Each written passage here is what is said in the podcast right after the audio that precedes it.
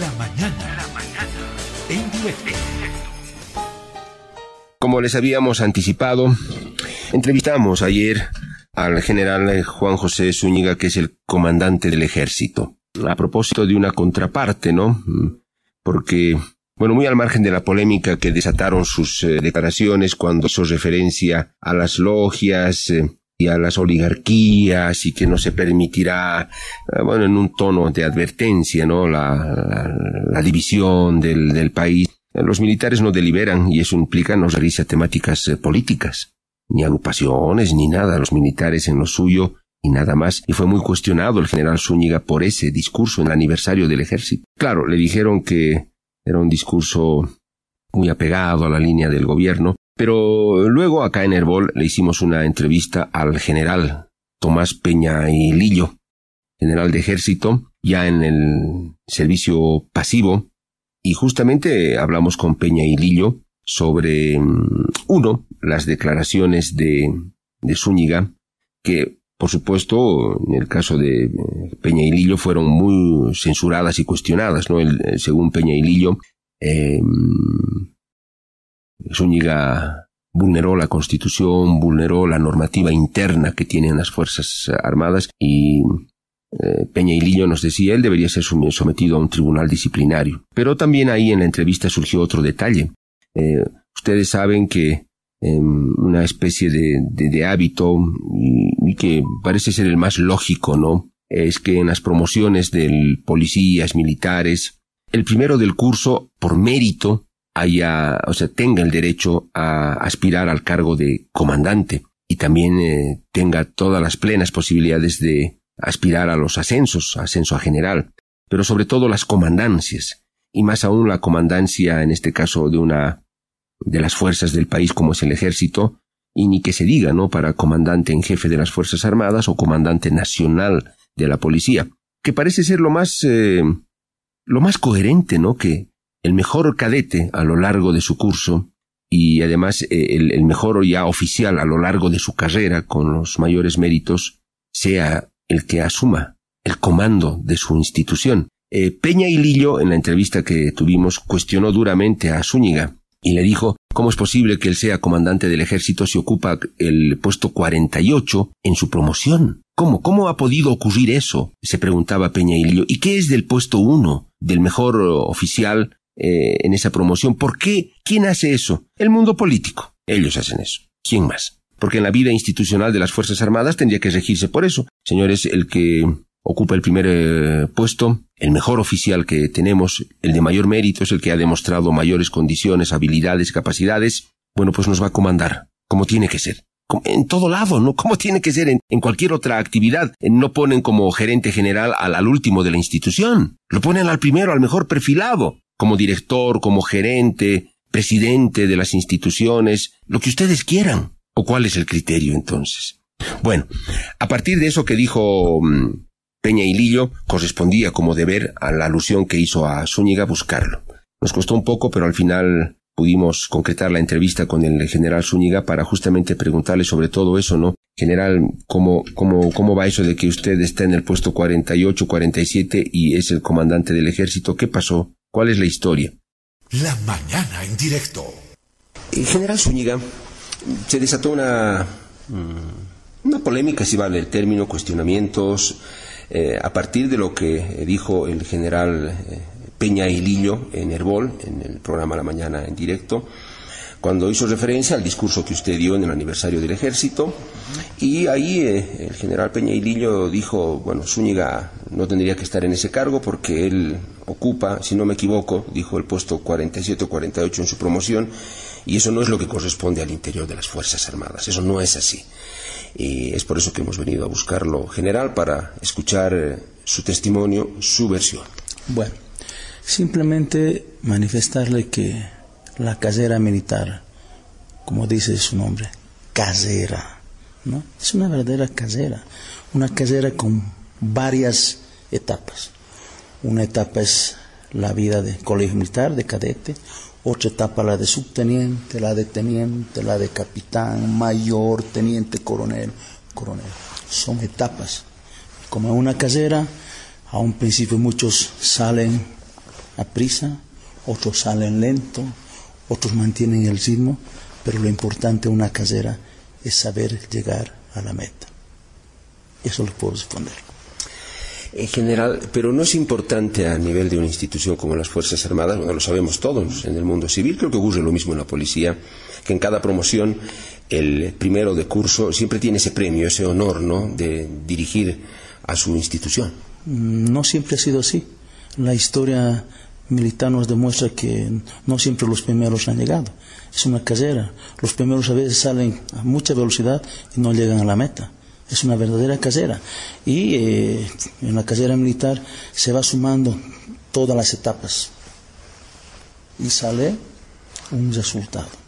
Y a ese resultado se presentan dos instancias decisivas. Se llama el Tribunal de Personal del Ejército, que te emite una calificación personal, cada componente de cada miembro. Y eso ya vale el 10% ahí se produce otro resultado. Y pasan a otra instancia, se llama el Tribunal Superior de Personal de las Fuerzas Armadas.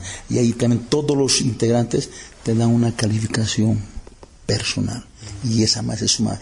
Y esas dos notas son las que tienen una determinación muy importante. Pero la, norma eh, militar general dice que el primero del curso es el que tiene esas responsabilidades. Le vuelvo a repetir, no siempre. Calimén era primero del curso. El anterior comandante en jefe saliente era el 57 de su curso y llegó a ser comandante en jefe. El general ruso hace 20 años, era creo el último de su curso, llegó a ser comandante. Pero la normativa dice algo al respecto, o sea, ustedes lo tienen escrito. Hay un, de todos los que ascienden a general, el capitán general de las Fuerzas Armadas puede escoger al que mejor le parezca que va a acompañar su gestión. Y eso se suscita en cualquier país del mundo. La LOFA no dice es el uno. Para nada. Es potestad del poder político escoger con quién quiere ser acompañado en su gestión. Bueno, qué pena que sea potestad del poder político, ¿no? Porque usted sabe cómo son los políticos. Pero, general, en términos em, éticos, y que es hacer lo correcto, bueno, está bien que sea eh, comandante el segundo, el tercero, el cuarto, no sé, ya, póngale el quinto. Pero ya llegar al puesto 48 y que sea él, no sé, ¿qué le dice usted? O sea, ¿no hay ningún problema? Yo, por ejemplo, en el grado de teniente coronel era 14 en todos los grados tienes una, un resultado. Y todos los resultados, le vuelvo se suman y entras a una votación del tribunal en el ejército y después del tribunal, que son 20%, eso que vuelca todos los resultados. Eh, pero general, a ver, eh, está bien, usted dice sí, puede ser cualquiera, no hay ningún problema. Que sea el 48 para usted eso no implica ninguna dificultad. O sea, 48 es una etapa de tu carrera no es en, la general. Pero culminante. ¿Mm? Culminante. Lo importante es culminar la carrera. Y esos resultados se somete al tribunal, a dos tribunales. Y ahí o te alejas o te acercas. Pero, eh, ¿y por qué usted en el puesto 48 general? Yo, yo razono lo siguiente. El primero es porque tiene méritos, mejor alumno, mejores notas. El que está más abajo, me imagino que tiene muchos menos promedios y quién sabe mérito que el primero. 48 en, en una etapa, 14 en la anterior etapa. Entonces todas las etapas se suman y sale un resultado. De esos 48 general en esa promoción, ¿cuántos eran? ¿60? ¿50? No, mi curso son 108, hemos logrado 108. En general, hay otro detalle ahora. La ley LOFA, bueno, establece, como usted bien decía, la directiva del ejército, por ejemplo, ¿no? que es la, una especie de convocatoria eh, que, sale con los requisitos para los ascensos. Luego viene la resolución del eh, Tribunal Superior de Personal, donde ya se publican los nombres de quienes han cumplido todos los requisitos. En esa lista de la promoción del 90 general, usted no estaba en esos que fueron eh, aprobados para el ascenso. Ahí no estaba el general Zúñiga. también, yo sé a qué se refiere. Lo voy a comentar. cuando hubo el golpe de Estado, ¿me escuchas? no? A las 48 horas del golpe de Estado, del nuevo gobierno de facto, me convoca el general Orellana a su oficina, y esto es histórico, y me dice, coronel Zúñiga, por orden expresa del gobierno, usted, era un viernes, usted tiene 48 horas para abandonar La Paz. Orellana le dijo. General Orellana, el nuevo comandante en jefe. Y le dije, pero mi general, hermano, tienes que cumplir, son disposiciones del gobierno. Eh, Viacha, no, no Viacha, tienes que abandonar La Paz. Llegué a mi casa, mi esposa, mi mamá, mi bebé, vámonos. Mamá- ¿Cambio de destino o era otra cosa? no, no, no, era orden del gobierno, porque me consideraba un hombre peligroso. Me llevaron a Camiri. De Camiri me llama por teléfono el comandante de ejército y me dice, no, tienes que estar ahora en Cochabamba. Y me llevan a una unidad donde mi comandante era mi subalterno. Miren esa humillación que en lo militar casi nunca ocurre. Mi comandante era mi subalterno, un curso menos que yo. Me dejan estar un mes, me dicen, no, en Cochabamba tú eres un hombre peligroso, puedes organizar a los movimientos sociales, no, entonces te vamos a, a Oruro. Me llevan a Oruro, otro cambio de destino. Y mi subalterno, otra vez, un acto de justicia, mi subalterno era eh, mi inspector. Tenía que estar ahí. Al mes, en Oruro, me vuelve a llamar el comandante de ejército aquí a esta oficina, el general Inchausti me dice, no, en Oruro sigue siendo un peligro. Tienes en, en esa unidad, en la segunda división, porque aquí hay armas.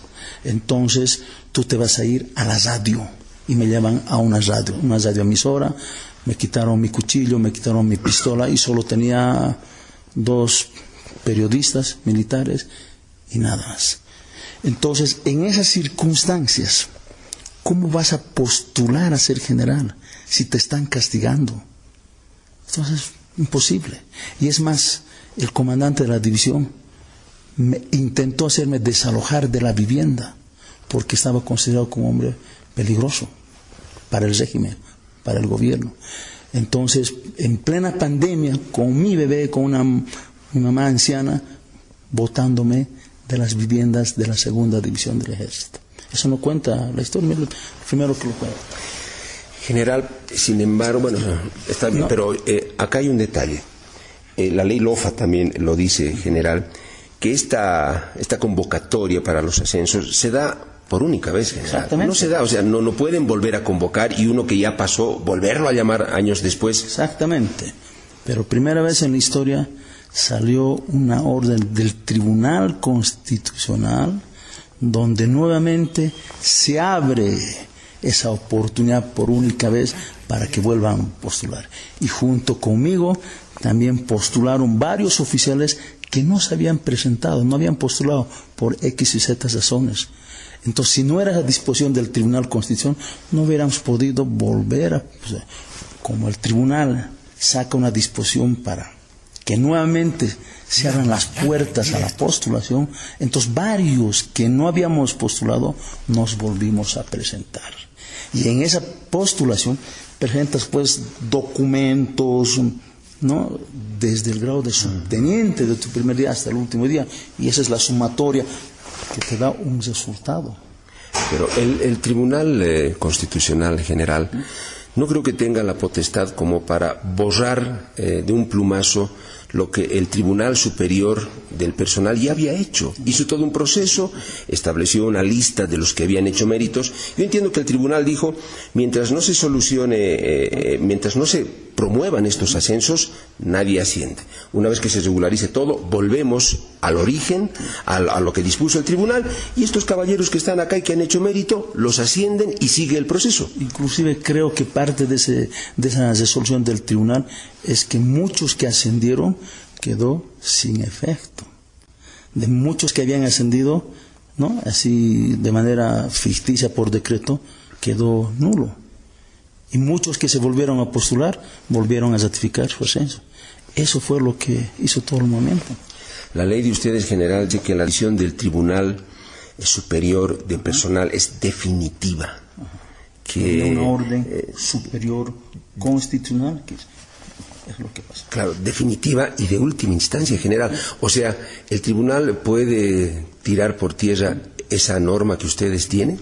Yo no soy tribunal, no soy juez, no soy ningún magistrado para dar esas disposiciones. Simplemente hemos acatado, como yo, muchos oficiales que no se habían presentado en la primera postulación, volvieron a postular y también ascendieron muchos. Y muchos también no ascendieron.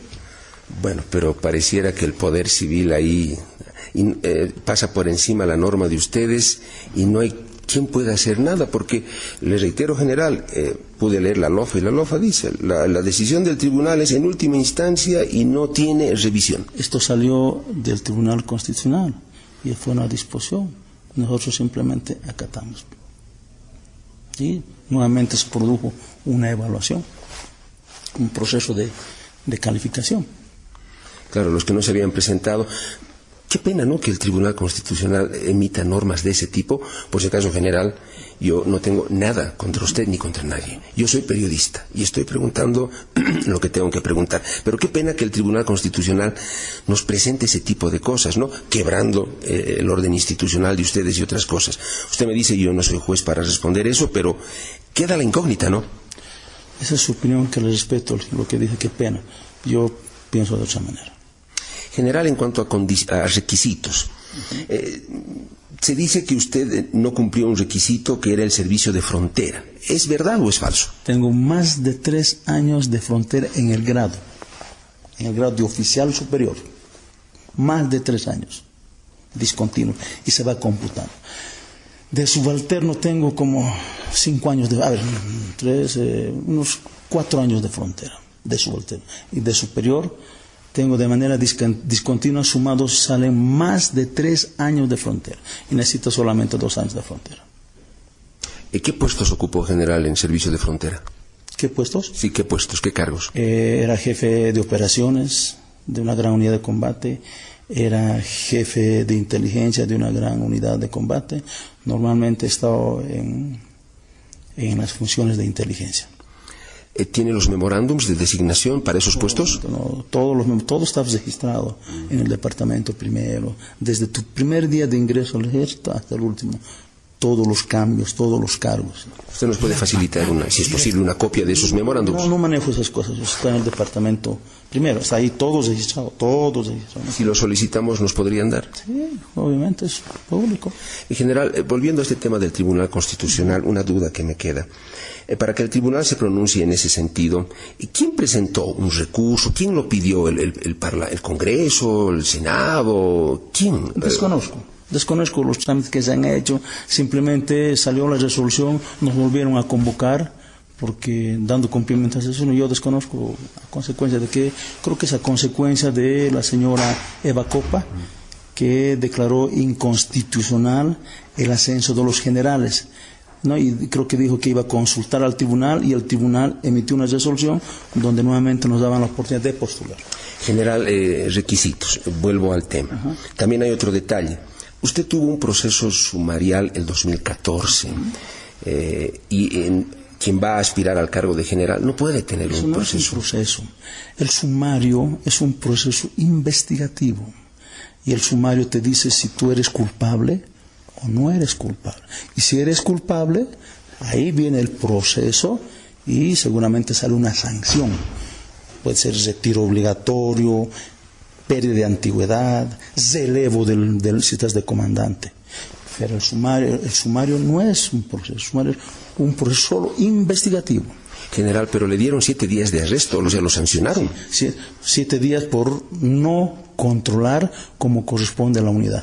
Pero en ese memorándum y en ese proceso sumarial no dice que hubo ningún daño económico. Sí, falta de control del comandante, motivo por el cual se suscitaron actos de indisciplina. Pero la LOFA dice que alguien que aspira a, ser general no puede tener este tipo de cosas, sumarios y demás cuestiones. ¿Cómo? O sea, todos, eh, cualquier militar normal tiene sanciones de 15 días, de 20 días, de 30 días, pase a la letra E, pase a la letra B, 24 horas, 48 horas. Entonces el artículo 8, no sé si usted lo, lo, lo- lo debe conocer mejor que, que yo. Eh. ¿Cómo lo interpretamos? Sumario es un proceso investigativo. Si ese sumario investigativo determina que eres culpable, ahí te sometes a un proceso, entras al tribunal de personal y el tribunal te puede dar de baja. El tribunal te sanciona con 20 días, 15 días, 3 meses. Ese es el proceso. Eh, un ejemplo te voy a dar. Muere algún soldado. Se hace un sumario y se determina el grado de culpabilidad, en este caso de su comandante. Según usted, entonces ese proceso sumario no le impedía postular para el ascenso a general. si hubiera tenido algún grado de culpabilidad, no hubiera terminado mi comando, me hubieran relevado. El que tiene problemas, eh, delitos, es relevado del comando en el momento. Quien habla ha terminado dos años de comandante como cualquier militar que cumple las normas. Ese es el artículo 108 general. No sé si usted lo conoce, bueno, obviamente mejor que yo, pero me imagino que es cuestión de interpretación. ¿Usted lo conoce? Porque eso dice el 108, no quiénes tuvieran bla, bla, la letra y no sé qué cosas más, y eh, procesos eh, sumariales al tiempo de presentar la, la postulación, eh, no pueden. Eso, el, el 108 de la, de la LOF. Puedo estar equivocado, no sé si usted tiene a la mano la, la LOF. Yo no tengo ningún proceso. Por mucho que haya una sanción, usted dice eso no es un proceso. No, no solamente tenemos esa sanción, en la vida, como todo ser humano, se equivoca, se atrasa, tiene algún problema y es sancionado. En la vida militar todo se sanciona. Pero otra cosa son los procesos por delitos. Por delitos pueden darte de baja, por delitos pierdes un año de antigüedad, dos años de antigüedad por delitos. Bien, general, usted dice que eso no, no le impedía eh, postular para su ascenso. Esto más le voy a A ver, Para nada. Nosotros, para cada ascender, tienes que presentar una serie de requisitos. No deber a DIGBE, no deber al Ministerio de Defensa, no tener violaciones contra los derechos humanos, etcétera, etcétera. Y si no presentas esas certificaciones, tú no puedes ascender. ¿ya? Yo tengo todo en orden. Te puede desde mi primer día de subteniente. Todo en orden. De la DAF, del Ejército, del Ministerio de Defensa. ¿no? Entonces, ahí están todos los descargos. Y es más, los descargos, las facturas están empastadas, debidamente foliadas. Pueden ver. Claro, en ese sumario general la resolución dice incumplimiento de deberes. No dice daño económico. Eh, claro, incumplimiento de deberes, pero yo me voy a lo siguiente. Quien llega al cargo de general y a un puesto altísimo no debería tener un file impecable, general, sin ni arrestos, ni incumplimientos de deberes, nada. Yo soy como cualquiera, soy como el pueblo, me puedo equivocar, soy humano, tengo errores, pero nunca delitos. General, llegando a la parte final ya. Me llamó la atención cuando Evo Morales dijo, Zúñiga encabeza el plan Pachacho. Bueno, uno se pregunta y dice, ¿qué es eso del plan Pachacho? ¿Me quieren perjudicar? ¿Zúñiga encabezó eso? ¿Usted qué puede decir, general? Yo creo que alguien le intriga, alguien le asesora mal, tal vez con otras intenciones. Él es, esa es su, versión del Señor y él tendrá que explicar. Yo, yo desconozco por qué habrá dicho, pero yo digo que alguien intriga, alguien le informa con algún propósito y alguien le hace, podríamos, como dicen vulgarmente, meter la pata. ¿Los pachachos existen o no al interior de las Fuerzas Armadas? ¿O qué será eso? Como cualquier ejército del mundo, todos tienen su sistema de inteligencia. Pero sistema de inteligencia, ninguna, ninguna organización pachachos. No existe. Hay un sistema de inteligencia como cualquier no. Ahora, dentro del sistema de inteligencia, debe haber pachachos, debe haber no sé qué, apodos. apodos una organización pachacho, es un ejército, es un ejército serio, bien organizado, bien estructurado, que tiene su sistema de inteligencia, una organización pachacho, imposible. Intrigas. Usted dice a Evo Morales. O sea, le están metiendo intrigas y cosas. Alguien le miente, alguien le intriga, alguien le hace que meter la pata. Él sabrá ¿Por qué lo ha dicho? Él tendría que explicarnos. La mañana en directo. Nadie lo investiga desde las Fuerzas Armadas a Morales. Porque es un ejército, nosotros no investigamos a las personas, determin- determinamos, identificamos amenazas para el Estado, amenazas para la patria. No podemos meter, ver una persona. Oligarquías, eh, general, ya para la penúltima es esta, su discurso tan polémico. ¿Lo repetiría nuevamente, general, si tuviera la oportunidad, o lo ha reflexionado y usted cree que lo han acusado de deliberar? ¿Qué es deliberar? Deliberar es discutir, cuestionar, oponerse a algunas disposiciones constitucionales legales. Yo no he discutido, no he cuestionado, simplemente he repetido, he leído lo que nos da la misión constitucional a nuestras Fuerzas Armadas, a nuestro ejército. ¿Cuál es la misión? Defender a la patria, defender la unidad, defender la soberanía y la integridad del territorio. Simplemente he hecho eso. Pero se ha referido a un tema político general, de, de- de mucha intensidad, de mucha polémica. Ha calificado oligarcas y demás cosas. Veo que hay grupos de poder que se ponen al juego de los intereses foráneos, que quieren afectar la unidad de la patria, la unidad de los bolivianos. Y usted, como boliviano, padre, seguramente tiene sus hijos, tiene que interesarle también la unidad de la patria, la unidad de los bolivianos. No podemos permitir que algunos algunos operadores estén cuestionando la estabilidad del país, disponiendo en discusión la relación de un departamento con el Estado. General, y yo estoy de acuerdo con usted en que los militares y los oficiales de alto rango como usted deban defender la unidad del país y la Constitución. Está bien. Pero ¿por qué no lo hacen siempre, general, cuando el poder civil, de manera abusiva, por ejemplo, viola la Constitución, no la respeta? En el gobierno de Morales se pasaron por encima de la Constitución, él no podía postular nuevamente, estaba vulnerando la Constitución, que la tenemos que cuidar todos, general, usted lo ha dicho bien. ¿Y por qué ahí las Fuerzas Armadas no se pronuncian, salen al frente y le dicen al poder, señores, un momentito, la Constitución se respeta, no se toca, y ustedes están yendo más allá? Eh, ¿Por qué no, general? En unos sí y en otros no. Desconozco las razones. Yo soy otro general con otros pensamientos, con, otros, con otras ideas y siempre voy a velar por la unidad de esta patria.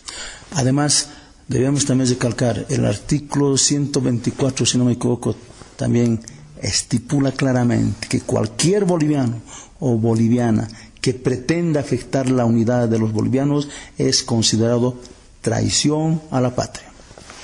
Si, si usted hubiera podido en ese entonces, general, y hubiera estado, hubiera defendido la Constitución, le hubiera dicho al poder, señores, eh, no se extralimiten, no vulneren la Constitución, lo habría hecho a viva voz como lo hizo ahora en su discurso.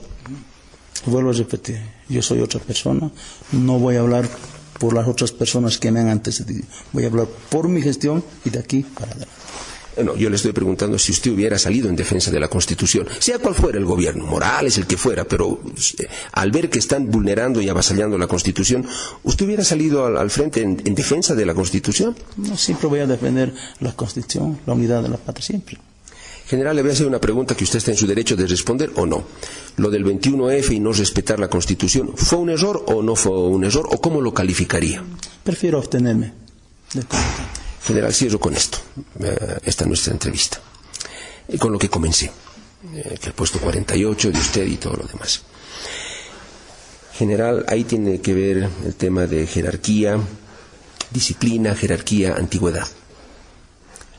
Eh, ¿No le parece que esa no es una buena señal para la sociedad? Si yo soy el primero de mi curso como periodista o como lo que fuera, o en, o en mi promoción o en la universidad, en donde sea, el diploma me lo dan a mí, al primero, no se lo dan al, al- al último, al, al décimo, al octavo. Esa no es una mala señal para la sociedad. Por algo tiene mérito el que es primero, en general. Algo debió hacer eh, mejor y por eso se lo premia. A ver, eh, no solamente es estudiar entre comillas, entre comillas, hay otros aspectos más importantes tal vez, como la lealtad con tu patria. El general Mendieta, primero, traicionó a su pueblo, se puso al servicio de otros intereses. General Calimán, primero, traicionó a su pueblo. ¿De qué te sirve ser primero si traicionas a tu pueblo, si masacras a tu pueblo? Había que especificar entonces ciertas cosas mucho mejor en la lofa, ¿no? La de ustedes, o sea, eh, para que quede claro esto de primero o no, o que cualquiera puede ser finalmente. Puedes, cualquiera lo puede ser, que es un derecho. Ahora, esto más lo voy a decir. Antes que yo llegue aquí, este escritorio, esta oficina, siempre estaba ocupado por castas, por logias militares. Y solo eran ellos, de verdad te digo, solo eran ellos. Solo ellos podían ser comandantes, solo ellos iban y venían del exterior. Ellos eran, ya estaba su camino trazado. llegaban del exterior, les esperaba la escuela de comando de Estado Mayor, colegio militar, jefatura, comando de jefe, comando de jefe. Ellos. Y obviamente su entorno. Y ellos se calificaban, se ponían la antigüedad. Ellos son institucionalistas. Lo que usted dice equivocadamente, primero de curso. El resto no podía. El resto eran como esclavos, tenían que servirles. Ni siquiera con el pensamiento podías tener la osadía de querer al ser algún día como no. Ya estabas reservado para ellos. Y esos estaban al servicio de esos intereses. Vea lo que ocurrió en 19. Esos eran los que tenían que servir a esos grupos de poder en el país. Estaban totalmente anexados. Ahora se ha roto. Cualquiera puede ser, cualquiera tiene derecho. Le voy a dar un, ejemplo de un, general, siete veces comandante. Solo él podía, el resto no podía ser comandante. Comandante de la escuela de sargento, comandante de la escuela de armas, del ESEM, comandante de la división mecanizada, comandante en Cuevo. Esa manera ya se pueden dar cuenta a quién me refiero. Siete comandos, solo él. Iba y venía del exterior. Y el resto no podía. Eso es lo que pasaba. Ahora se ha roto esa estructura, esa logia militar que había, de los primeros. Pero, general, si... Eh, le pongo un ejemplo. Si Zúñiga fuera el primero, buenas notas, buen militar, patriota, perfecto, o sea, usted, y llega el poder político civil y elige al número 20 y lo pone. ¿Qué diría Zúñiga? ¿Cómo se sentiría? Seguramente ese 20 debe tener otras virtudes, otras cualidades que van a acompañar para que una gestión sea más eficiente. A veces mejor como el pesito chusco de la calle, despreciado, pero leal, fiel. No me convence, general. Yo tengo mi opinión. Yo quiero creer en los méritos que tiene que tener el uno, porque por algo es uno. Y si ha sido limpio y correcto, merece. El otro no sé por qué. Pero en fin, respeto la posición general. Ha sido un gusto conversar con usted. Le agradezco por su tiempo. Ha sido un gusto tener en la oficina. Espero volverlo a ver. Como le decía, nuestro ejército tiene muchas actividades y es importante estar relacionados con otros medios de comunicación porque a través de ellos podemos llegar a nuestro pueblo.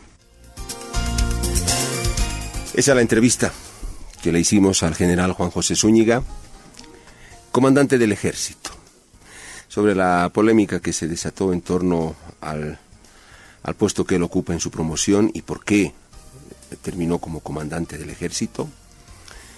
Esto de eh, logias y oligarquías, lo que dijo en su discurso del aniversario del ejército que generó tanta polémica y crítica hacia él.